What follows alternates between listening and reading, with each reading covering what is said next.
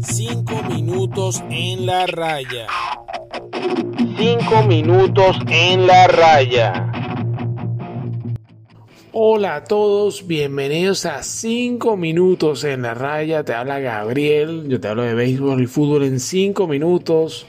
Hoy, bueno, nada, un poco resumir lo que pasó esta semana en, en la Europa League y en la UEFA Champions League. Eh, ya tenemos semifinales. Real Madrid-Chelsea. Partido de ida 27 de abril, dentro de dos semanas. París Saint-Germain-Manchester City duelazo de entre los mejores, entre dos de los mejores equipos de Europa el miércoles 28. La Europa League, Manchester United Roma. Manchester United con la oportunidad de, llevarse esta Europa League y Arsenal Villarreal. Inglaterra con la oportunidad de meter una final inglesa en, Europa League y a eso es lo que voy. Mucha gente habla de wow, Zidane, el Madrid de Zidane, wow, el Paris Saint Germain, Neymar y Mbappé, Di María, Keylor, eliminaron al, al Bayern, al, actual campeón, al Bayern de Múnich. Pero nadie habla de que de los ocho equipos que están en las cuatro semifinales de las dos competiciones, cuatro equipos, la mitad, son de Inglaterra de la Liga Premier Inglaterra, la Premier League. Y si no fuera por Courtois y la mala definición de los delanteros del Liverpool, porque también, o la poca, el poco acierto del Liverpool, el Liverpool también se metía. Yo pienso que la Premier League está demostrando eh, con sobradas razones que es la mejor liga del mundo. Yo pienso que pero por mucho. Yo creo que tiene dos pasos por encima de la, de la alemana, de la, de la española y por supuesto de la italiana. Son las cuatro grandes ligas tradicionalmente. Y bueno, si hablamos de la portuguesa, bueno, sabemos que Portugal eh, no, tiene, no, se puede comparar en este grupo. Eh, particularmente, bueno, eh, resaltarlo al Manchester United. Yo creo que tiene un equipo que debería estar jugando Champions y que bueno, el año que viene van a estar. Eh, están de segundo actualmente en la, Premier. Cada vez más se despegan del tercero que es el Leicester, que a todo apunta. Bueno, la pelea por el por los dos puestos de Champions, eh, tercer y cuarto puesto va a estar muy buena, o sea, porque del tercero al sexto hay apenas cuatro puntos. Y si me apuran, hay siete puntos. Que sabemos que a falta de más o menos ocho encuentros, todo puede pasar. Ya un Liverpool sin Champions puede enfocarse. Aquí la presión va a caer en el Leicester y en el West Ham United, que están siendo la sorpresa, ¿no?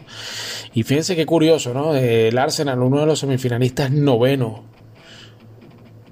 Ya prácticamente fuera de Europa, su, su oportunidad de mantenerse es ganando la Europa League. El mismo Chelsea, quinto, a 9 puntos del segundo y a 20 del primero, y es semifinalista. Un Tottenham que, bueno, llegó a cuartos de final, a mentira, a octavos de final, que se quedó corto, séptimo fuera de Europa. Es increíble la competitividad en, Inglaterra. Tiene un Everton de Carleto Ancelotti, octavo por encima del Arsenal, con un partido menos y tres puntos más que el Arsenal. Eh, al final, mi reflexión de todo esto es que se vienen unas semifinales.